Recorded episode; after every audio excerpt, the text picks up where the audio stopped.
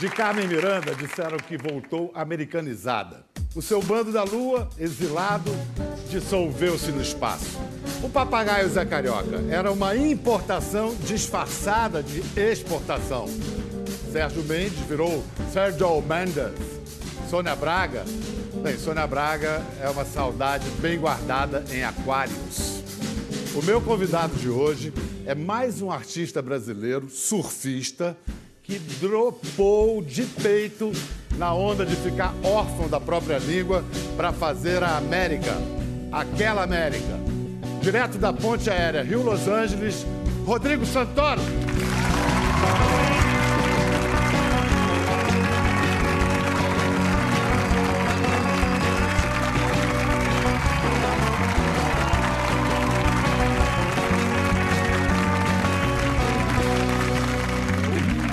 Gostaram, né? Estão felizinhas. Eu tô felizão. Eu também. Esse negócio de ponte aérea Rio-Los Angeles, quando você vai num hotel, assim, local de residência, o que, que você põe? Rio de Janeiro. Até hoje? Até hoje. 11 anos, 12. 12. Mais ou menos em que proporção? Quanto tempo em Los Angeles, quanto tempo no Rio? E depende do, do trabalho, do que eu estou fazendo, mas ultimamente, nos últimos dois anos, vamos dizer assim, eu estou trabalhando numa série que eu trabalho de cinco a seis meses é, nessa série, então eu estou... Fica direto lá. Fico direto. Direto não. Cada dois meses, sempre que eu tenho uma, uma oportunidade, eu, eu faço uma fuga e venho ao Brasil aqui, enfim, venho ver a família, venho desfrutar um pouquinho daqui. Se realimentar. Exatamente. Mas a tua condição nos Estados Unidos, assim, né, de green card, é tudo de... Não, eu não sou. Eu sou um cidadão brasileiro que trabalho nos Estados Unidos com visto que é o que a gente chama do OLM. Eu trabalho como um, um alien, né? Assim que é, é considerado. Eu não tenho o green card, eu não sou cidadão americano e eu não não sei se vou ser um dia. E eu realmente ainda acho que a minha vida. Eu sou muito conectado a muitas coisas aqui, não consegui me desapegar eh, de algumas coisas no Brasil. Então eu não, eu não fiz essa passagem. Mas você, isso me- parece uma coisa pensada, planejada. Eu estava falando mais cedo. Teve um- é é uma estrada que começou com Carmen Miranda, que tem o Zé Carioca, uma brincadeira. A Sônia. Você pensou nessas trajetórias antes de ir conduzindo? Nada disso. Nada disso, Bial. Eu fui. é, ac- aconteceu. E depois eu me dediquei. Mas eu fui como uma consequência dos dois primeiros filmes que eu fiz aqui no Brasil: O Bicho de Sete Cabeças e O Abril Despedaçado. O Bicho foi, foi para alguns festivais na Europa e eu comecei a conhecer outros diretores, autores, enfim, eu, eu- eu mergulhei no universo do cinema internacional nesse momento. E depois o Abril Despedaçado foi comprado pela Miramax. Naquela época, a Washington Company era Miramax. Então, eles, eles tiveram uma premiere nos Estados Unidos, em Los Angeles. E foi assim que eu Depois, o Carandiru teve também uma importância, mas posterior. É, o Carandiru ele foi para o Festival de Cannes. Isso a gente vai falar daqui a pouco. Antes eu queria voltar a essa questão da língua. Porque, assim como escritores, poetas em- particularmente, mas escritores em geral, o ator vive da própria língua. E aí você vai, depois de uma certa idade, aprender a falar outras línguas sem sotaque é quase que impossível. É, sem sotaque eu diria que é quase que impossível. É, é possível quando você tem talvez um, um trabalho é, muito específico. Eu já me aventurei a tentar fazer isso num filme que eu fiz, um faroeste, e tinha que fazer um sotaque do sul dos Estados Unidos. Mas eu trabalhei dois meses é, e eu tinha que fazer seis cenas. Então eu foquei naquilo e fiz, e muitas pessoas disseram que dava para enganar. Dava para enganar. Dava para enganar, mas é muito difícil. Sem sotaque. quantas é línguas? difícil. Você já atuou em quantas línguas? Russo é recente. É, russo foi agora há pouco.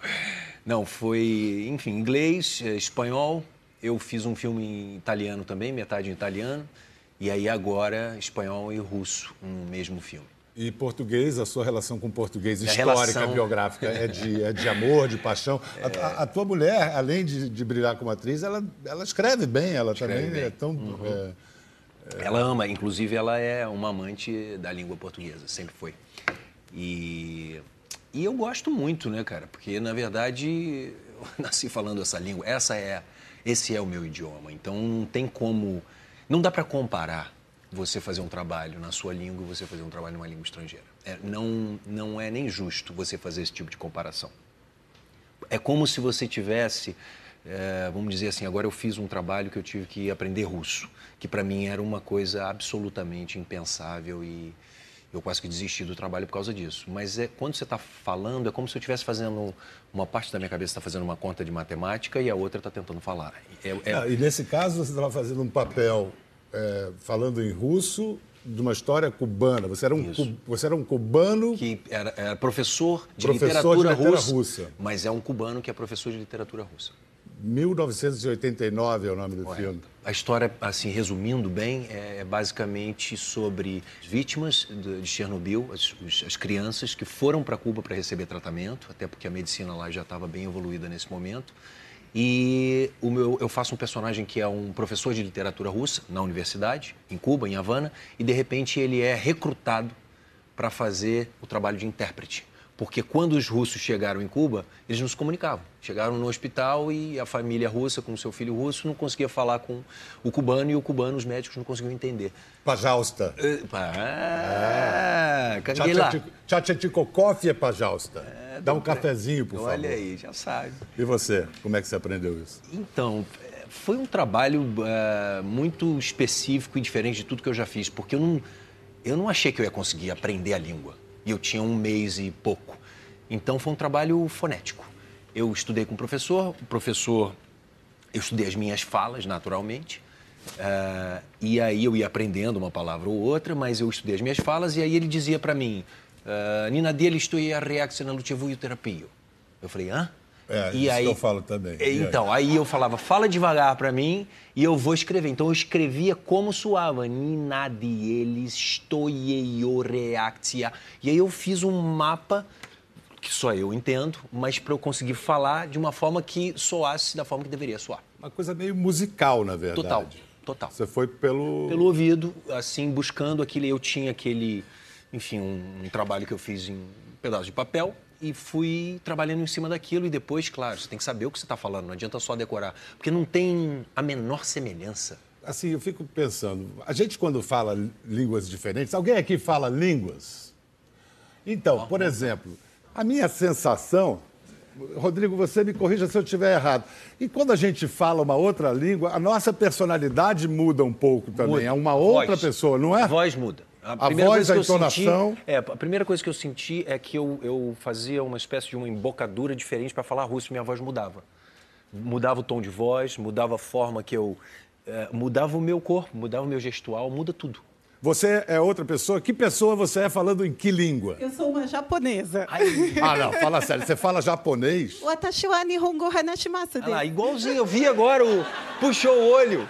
Eu vi agora. E, e, e quais as, as, mudanças na sua personalidade quando você fala japonês? Total, desde o comportamento, porque o, a, língua asiática ela é cheia de, de fonéticas diferentes e o nariz, a gente usa o som nasal e o comportamento assim muda porque eles têm manias, né? Por exemplo, encontrei alguém e vou cumprimentar, então tem aquela baixadinha. Quando eu voltei ao Brasil depois de um tempo que eu morei lá, eu entrava em lugares e fazia isso.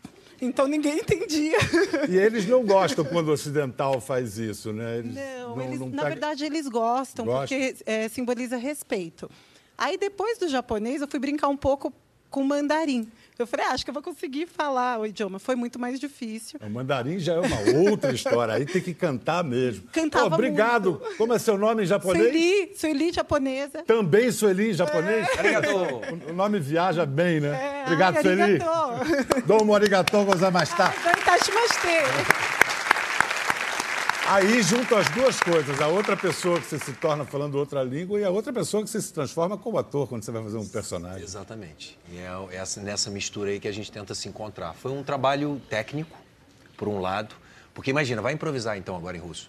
Opa, a gente gosta. Como é que improvisa? É impossível. Então eu tentei ter alguma coisa no repertório, eu ia. Ai, como é que é isso? Como é que é aquilo? Fazia um caderninho, ia anotando, e quando eu queria improvisar, eu falava em espanhol. Tinha uma, uma coach, uma professora ali no set E eu tentava, às vezes, pegar a coisa na hora. Mas depois que você começa a fazer. Foram dois irmãos os diretores, né? Foram dois irmãos. Dois irmãos é. Rodrigo e Sebastião Bariuso, que são. Eles têm alguma relação pessoal com essa história? Total. É a história do pai deles. Opa. É uma história real. Você faz o pai eu faço deles? o pai deles. Eles são. Um tem 29 anos, outro tem 33 anos. Eles moram em Toronto, no Canadá. E como milhões de cubanos que deixaram Cuba e foram para algum lugar no mundo para, enfim, para morar, para se educar e para e para viver.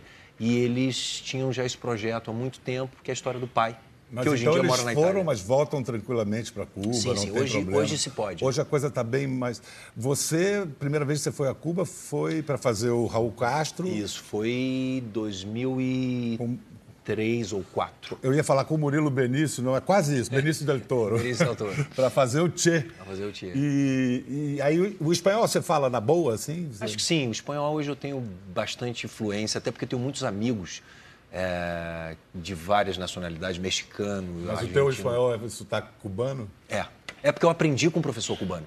Quando eu fui fazer o Tchê, mesma coisa. O diretor, que é o Steven Soderbergh, estava lá escolhendo o elenco. Eu falei, pô, seria genial poder fazer esse filme e tal, não sei o quê. E, e fazendo teste com um montão de atores latino-americanos e eu brasileiro. Então, quando eu fui para o encontro, tava ele e uma produtora. Ele americano e ela também. Você fala espanhol? Eu falei, sim, falo, falo muito próximo, o, o portunhol, que todos nós falamos, né? É que para um americano ouvindo não vai fazer grande diferença. também. Exatamente. É, é. E ali eu não queria, eu não queria que aquilo me embarreirasse para fazer o filme. Cara, que malandro, Eu, hein? na hora, eu falei, não, eu, não, eu falei, o que eu falei foi o seguinte, eu falei, olha, eu falo português, mas eu tenho bastante noção de espanhol, e quanto tempo eu teria? Ele falou, ah, tem quatro meses. Eu falei, eu vou falar espanhol fluente nesse tempo aí. Você foi não só honesto, como temerário, né? Sim, Garantiu ali sim, na... Sim, falei. E aí, claro que não foi de imediato. Aí depois pediram para eu ter uma entrevista com um produtor local, que era um boliviano. E aí ele começou a conversar comigo, eu falei, olha, realmente... o Parada que é a você- seguinte, O que você está é, vendo é, é, o meu espanholzinho aqui, mas eu vou trabalhar, eu vou jogar meu arroz com feijão e a gente vai chegar lá e eu vou conseguir. Aí eu arrumei um professor cubano, que aquelas coisas né, da vida, que morava na minha cidade natal, em Petrópolis. Eu comecei a Caramba! procurar, procurar. Tem algum cubano? Antes tinha muito argentino, Mas muito você espanhol. fez esse curso com ele lá? Não, eu, eu contratei ele aqui para fazer aula particular e ele vinha de Petrópolis todos os dias durante a semana. A gente fazia seis horas de aula por dia.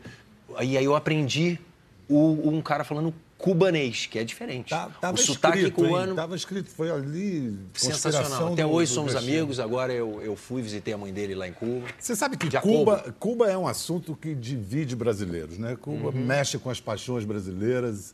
Você já, com tanto tempo de Cuba, faz até por merecer um título de cidadão honorário ou coisa parecida. Você, olhando ali, você consegue ter uma frieza e ver o que, que é legal, o que, que funcionou naquele sistema, o que, que é mentira, o que, que é fracasso. É tão difícil. Agora eu passei quase dois meses lá. E agora eu pude entender mais o povo cubano. E como eles vivem, e quem eles são, e um pouco mais da cultura. Difícil você enumerar, mas o que é muito claro, por exemplo, é a questão da, da educação, é a questão da saúde, que realmente é uma ilha, né? Então é difícil a gente ficar generalizando. É pequeno, é contido, mas isso funciona é, muito bem. É, uma vez eu entrevistei o Cabreira Infante, aquele grande escritor cubano que começou fazendo a Revolução, depois é, virou um dissidente, escreveu aquele livro muito difícil de dizer o título, né? Três Tristes Três Tigres. Tristes Tigres. Três Três Tristes Tristes rápido. É. E aí eu falei isso, olha, mas lá todo mundo é alfabetizado. Acho que adianta todo mundo ser alfabetizado se você não pode ler o que quer. É um, um argumento. né? Não. Entre... E dentre vários outros argumentos. Então é muito difícil você. É mais fácil julgar. De longe você apontar e dizer que é isso, isso e aquilo. Mas tem uma coisa no povo cubano que eu te falo que agora ficou muito claro para mim. É uma noção de dignidade. Que, apesar de tudo, o filme que eu fiz, o 1989, fala do que eles chamam de período especial. Período especial o que que foi? Quando o apoio da União Soviética saiu, a perestroika, 89, quando o muro de Berlim. O Be- o Muro de Berlim. que já vai, já é consequência do declínio econômico. Exato, começa É. com isso, o muro de Berlim cai, o apoio sai, o dinheiro sai e Cuba. Eles viveram coisas absolutamente bárbaras. barbaridades. abissal, é. E eu escutei histórias agora, assim, que, ó, eu fico realmente. É impossível você não se emocionar com as coisas. Mas, acima de tudo, eles têm uma noção de dignidade que é só vendo. Uma vez, conversando com o Caetano Veloso, estava falando disso, de, de, de, ele dizia assim, é, entre Cuba e Porto Rico, porque Porto Rico é Estados outra coisa. Unidos, é, Exatamente. é Porto Rico, né, dentro da... É, Mas ele, ele- o Caetano falou assim, mas eu prefiro a grandeza histórica de Cuba. Mas, poxa, uma grandeza histórica que o povo pagou um, um preço muito alto, Pagou. né? Mas é curioso que se você for lá, você vai encontrar é, é uma diversidade de opiniões, especialmente Até agora, hoje, né? até hoje, hoje mais do que há 10 anos atrás, quando eu estive Porque lá pela agora primeira vez. podendo falar, né? E agora tem internet. Não, eu vi uma coisa que é o seguinte: a internet começou a chegar. Duas coisas. Eu estava lá nessa no começo desse ano, janeiro e fevereiro. Então a internet começou a chegar. Então como é que é? Ela funciona em alguns pontos na cidade de Havana, em alguns hotéis. Então você vê à noite as pessoas acampadas na praça e descobrindo a internet. Pessoas que nunca tiveram contato com a internet, adultos, senhores. e- Então é uma coisa absoluta. Eu falei, como é que a gente não está. Isso é um. docu- Tem Isso que é um momento, documentar. é, é. Isso é um momento histórico que eu Será via. que- E a senhora e a outra falando. Será eles- que o regime sobrevive a isso, Rodrigo? Eu acho que não. Acho que a- a, a mudança está acontecendo, não sei qual tempo que isso vai levar, mas já mudou muito, viu? Dos 10 anos. Enfim, há 10 anos atrás eu estive lá e para agora é um lugar bastante diferente. Falar em política, uma outra discussão que rola no Brasil é de atores e artistas que se engajam politicamente. E muita gente acha que é vaidade outros dizem que é uma obrigação do artista. Você me parece. Cara, eu acho o seguinte, eu acho que eh, essa é a democracia, é, a gente tem a liberdade de exercer da forma que for. Então eu não vou te julgar se você é um ativista ou se você não Mas é. você, como é que você Eu- usa a sua liberdade? Eu uso a minha liberdade como cidadão, dentro do meu meio. Eu não uso os meios de imprensa, não divulgo e, para mim, não faz sentido. Você ficaria sem graça se eu te perguntasse onde é que você se situa no espectro ideológico? Sem graça, A não. direita, esquerda, centro, muito pelo contrário. Eu não ficaria sem graça, Biel, mas eu toda vez que eu me deparo com esse tipo de pergunta, eu te falo. Depois que desligar a câmera, a gente senta ali numa Ah, então- mesa e a gente conversa. Ah, Então está estabelecida a sua posição. A minha posição é essa você- porque as duas vezes que eu resolvi falar, meu amigo, o, o resultado e a descontextualização virou uma paçoca que eu falei, não falo mais. Então vamos falar de Estados Unidos. Podemos. Porque você viveu sob o governo Obama e agora está... Eu não tive lá ainda com essa nova... Ah, pois é. Como é que a gente vai chamar esse novo momento? Quer dizer que você ainda não sentiu o impacto da era Trump? Nada? Não, né? nem ouviu falar? Não pisei no tio Sam desde que este camarada, que eu não sei como definir. Eu não, não lá, tenho lá, lá na, na, Rússia chamam de camarada. De Tavares, camarada. né? Tavares. Ah, Tavares. Tavares. Tavares. Tavares. Tavares. Tavares. Tavares. Tavares. Tavares. Tavares. Tavares. Tavares as pessoas, os amigos que vão dizendo as coisas, mas, Mas eu você deve ter percebido uma coisa, desculpe te interromper. É, Hollywood ficou muito pasma com Claro. a vitória do Trump. Os As liberais americanos, As os liberais costas. americanos. Neguinho não estava vivendo numa bolha e não percebeu o pulso da nação, que era outro? É, acho que sim. Acho que essa é a grande verdade. E agora, essas pessoas das duas costas não sabem onde colocar a cara. Não sabem o que fazer, não sabem como falar do assunto, não falam muito do assunto. Todas, as poucas vezes que eu conversei, é- melhor nem tocar no assunto porque é um desconforto gigantesco. É, e a questão de, de- dos é, imigrantes, né, que ficou especialmente agudizada com o Trump. Você, a gente sabe que a gente mora fora, mas a condição de expatriado não passa nunca. Você é sempre um estrangeiro lá. sou- eu continuo Você estrangeiro. sentiu alguma vez alguma algo, algum sentimento? Você sente na fronteira, né? Sempre que você chega ali no. Na, como é que chama? No Customs. É, isso. Né? Na- Na- antes da alfândega, no antes da controle alfândega. dos No passaportes. É. controle do passaporte. Os caras lá. ó, Um negócio, é uma. Então, esse momento sempre é um momento onde você tem que falar para você mesmo: não devo nada para você, estou aqui para fazer o meu trabalho e está aqui o meu visto. Mas existe sim um, aquela coisa imperialista mesmo, aquela coisa, aquele, aquele, aquele lugar de talvez eu esteja Aí te fazendo um favor. lá dentro não tem isso, né? Principalmente na Califórnia. Né? Exatamente. É. Na Califórnia, eles estão muito acostumados a receber gente entrando e saindo. o tempo todo, especialmente dentro desse, do show business. Como eu já entrei muitas vezes e saí muitas vezes, e o meu passaporte tem vários vistos, e toda vez tem uma coisa, né? A relação entre Brasil e Estados Unidos, nesse sentido, não é tão boa. Então, o, o meu visto de trabalho vale por três meses. Às vezes eu estou no meio de um trabalho, eu tenho que voltar ao Brasil para carimbar o visto e voltar para lá para trabalhar. Isso já aconteceu duas vezes. É... Mas você até gosta, né? Mais um pretexto para voltar para o Brasil. Não, eu falei, vamos pensar, vamos olhar o lado positivo. É, é. Vou, mas às vezes você tem dois dias para fazer isso, você chega lá torto, cansado para caramba, tem que trabalhar no dia seguinte. Mas é uma opção minha. Eu não, não optei por, por, por ser um cidadão americano, ou por ter um green card, ou por me mudar para lá. Eu não sou um residente. É, nos Estados Unidos. Eu sou um residente Você no Brasil. uma dupla situação. É uma dupla situação, é. só que eu tenho uma cidadania. Tá certo. Vamos voltar, então. Você está Aliás, a propósito, você falou do show business. Para usar uma expressão em inglês, it's a jungle out there. É, não, é, não é uma selva aquilo ali. É, cara. É, é Hollywood. É Mudou, eu, eu, eu, vejo uma mudança muito grande desde a primeira vez que eu coloquei os pés lá 12 anos atrás. As coisas que eu lia, enfim, os roteiros chegavam e aí você tinha que procurar o Juan, o Ramírez, o enfim, era uma coisa bem estereotipada, o latino era o latino e os, os personagens realmente eram muito mais estereotipados. O que eu senti que mudou é que, como reflexo da globalização, do que a gente está vivendo no mundo, hoje em dia o estrangeiro, eu, eu às vezes vou fazer um, um, um, um teste ou uma reunião para um papel que pode ser um, um inglês, pode ser um australiano, pode ser um sul-africano, pode ser um boliviano, como pode ser um russo. O diretor mexicano ganhou o Oscar dois anos seguidos, né? O Inharrito. É, ganhou com Não, o Birdman e depois com o. O Inharrito, é... o, o Emanuel, que é o diretor de fotografia, ganhou duas vezes. É, e realmente, os mexicanos estão cada vez mais é. encontrando seus caminhos ali nos Estados Unidos. O americano é que vai ter que pular o muro para buscar os Exato. caras, né? Tem, abriu, um, abriu uma janelinha e falar assim: não, vem, você vem, você vem. Tem gente que diz que hoje o papel do, do bom cinema foi é, tomado, ocupado pelas séries. Que o cinemão é, seria o Ben-Hur, que você foi Jesus, o, o Xerxes do, do 300, mas que o cinema mais adulto, o lugar dele está nas séries.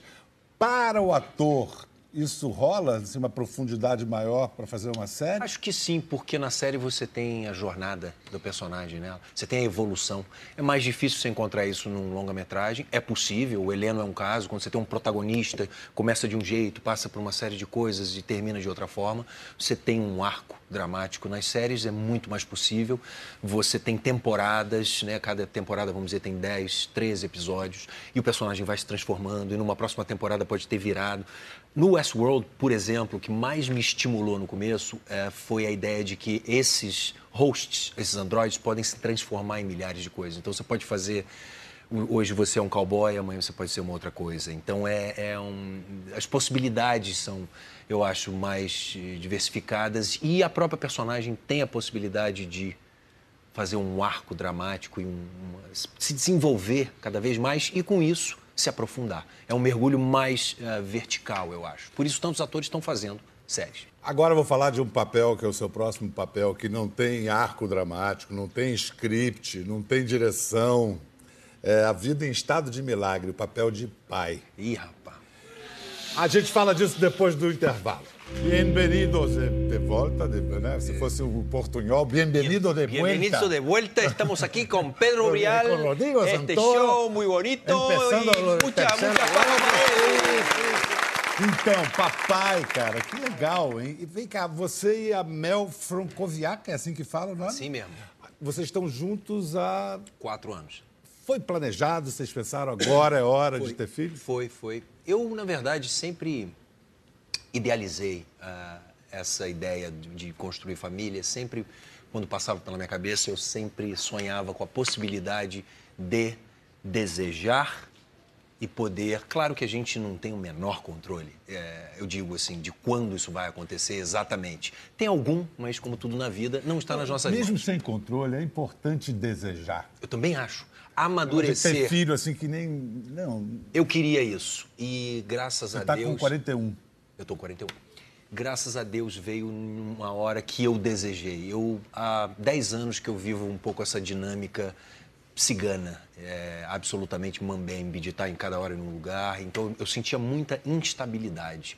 E isso me deixava uh, instável e, e, logo né, é, vai muito contra a ideia de ter ali um núcleo, ter uma família. Então, essa menina, né? Menina. Nina? Dizem que é, já estão dizendo por aí. Não, né? pois é, eu vi notícias de, pois do é. chá de bebê e falou assim, pois o nome é. é. Nina. Pois é. Já batizaram gente... antes de você. Exato, como sempre a gente fica sabendo. Não, é um nome que a gente gosta muito. Mas ainda enfim. não tem nome. Deve ser Nina e eu tô sempre aberto. Se chegar na hora eu olhar pra cara dela e falar Joana. Sebastiana. É Sei claro, lá. lógico. Tem que... Por que eu, não? Eu, eu acho que tem que ver a cara. Todo mundo fala, é, tem amigos, os, os amigos mais. é, esses amigos falam: não, espera nascer, sente a vibração, entende, né? Dá um abraço, olha pra ela, deixa que ela vai te dizer qual é o nome dela. Cara, eu sou total esses amigos. Então, pois é. E eu, e eu também tenho. eh, eu gosto da, da ideia de abrir espaço para que as pessoas e o mundo que nos informe também sobre o que a gente vai fazer, que você não decida tudo, não calcule tudo, não prepare tudo e vá vivendo de acordo com as suas caso, regras. foram sites de fofocas que batizaram o Dinino. Vai ser aberto ao mundo assim. Não, aí o que, que acontece, assim, é... A gente gosta do nome, talvez seja. É, legal. Mas eu achei bonito que você estava falando a respeito dela, de que ela te- te- já está te centrando, antes de nascer, já está te estabilizando. Não, eu já eu, eu comecei a perceber isso, até porque, como te disse, foi muito desejado e muito amadurecido. É, me parece, você pode me dizer melhor, né? Que você tem, você tem quantos filhos? Eu tenho três biológicos Olha e só. dois não biológicos. Então você é um papai. São papai. E, tem- e e contando, hein? Contando. Ah, e contando. Pode, pode, tudo pode acontecer. Ok, ok. Ou seja, significa que o negócio é legal, É que você repetiu, todo mundo repete. Eu li outro dia uma coisa, acho que é do Saramago, que diz que o filho é um ser que te emprestaram para você fazer um curso intensivo e aprender como amar de verdade alguém, além de você mesmo, se livrar dos seus piores defeitos para dar os melhores exemplos e é, acima de tudo, o maior ato de coragem. Acho que é. Não é minha, é do, é do Saramago. É, atribuído ao Saramago. Eu acho que tenho quase certeza que é dele essa Uma- frase. Uma mas- vez entrevistaram um grande jornalista, Evandro Carlos de Andrade, foi entrevistado durante cinco dias seguidos, oito horas por dia. Fizeram todo tipo de perguntas, porque ele realmente tinha acompanhado toda a história do Brasil. E aí ele terminou no último dia, acabou. Como acabou? Vocês não me perguntaram o sentido da vida? Ah, aí todo mundo, kkk, né? O sentido da vida são os filhos. Olha aí. E, então. Biologicamente, sem dúvida, né? A gente está aqui para passar os genes adiante. Mas me parece que, além de ser uma grande mudança, que eu já sinto a mudança na minha vida, no centro, né? Que o centro começa a, a- enfim, a variar e você começa a olhar para outras coisas, mas eu acho que a, a- maior, além do amor que eu, eu tanto escuto, que é um amor que não se compara a nada, incondicional, mas que além de tudo você não consegue comparar a nenhuma outra sensação que você teve na vida, eu acho que é um aprendizado absoluto. Porque a gente não só você aprende com esse amor e com essa criatura que parece que você que ensina, mas é ela que está te ensinando o tempo todo, mas você aprende a lidar com o seu próprio ego, você aprende a lidar com todos esse pessoal de você mesmo, você aprende a lidar com tantas coisas porque você precisa e, e o que te estimula a fazer isso é esse amor. Então não tem melhor. O roteirista celestial é realmente o cara. nem nasceu ainda e já operou isso tudo, essa menina. Não, eu tô, estamos aqui, estamos aqui legal. trabalhando já. Você é, um, você é um interessado, um apaixonado pela natureza humana, né? Você, como ator, você vai atrás disso. Agora, como O vai, vai ator- deitar e rolar. O ator, eu acho que é um estudante da- do comportamento humano, do então, me fenômeno conta da aí, vida. de tudo que você já estudou da natureza humana, assim, para fechar aqui. O sentido da vida? Ah! O sentido Não, da assim, vida. a natureza humana é para temer, é para se orgulhar. Qual é dessa espécie? Estamos em crise, né? Então, que momento aí? Até caiu o Ah, iPad. cai tudo, cai tudo. Vou jogar fora. É. Ah, Eu vou te dizer uma coisa, Bial, que eu, eu acho o seguinte: é, é, uma, é uma pergunta talvez sem uma resposta exata, mas o que eu posso te falar é assim: é, com todo o momento que nós estamos vivendo, e não só aqui no país, que estamos vivendo no mundo, nós, seres humanos nesse planeta, precisamos de tantas reformas reforma política, reforma social, mas existe uma reforma que a gente talvez não esteja falando muito dela, e que é a reforma interior reforma dos nossos valores. É, porque senão a gente começa a tratar de de, de, de, de, como se diz assim, do, do que acontece, dos, ou seja, das consequências. A gente não está tra tá tratando da causa. Então, me parece que é preciso é, se voltar mais do que nunca para dentro. E eu trabalho isso, eu faço a minha partezinha. Você vai fazer a sua parte melhor ainda, sabe por quê? Porque tem aquele, aquela aquele dito que fala assim: não, vamos deixar um planeta melhor para nossos, filhos. nossos filhos. Não, vamos deixar filhos melhores para o nosso planeta. Você vai fazer a sua parte. Farei. Tem uma boa farei. hora, meu velho. Valeu. Muito obrigado, obrigado Rodrigo. Meu. Show de bola.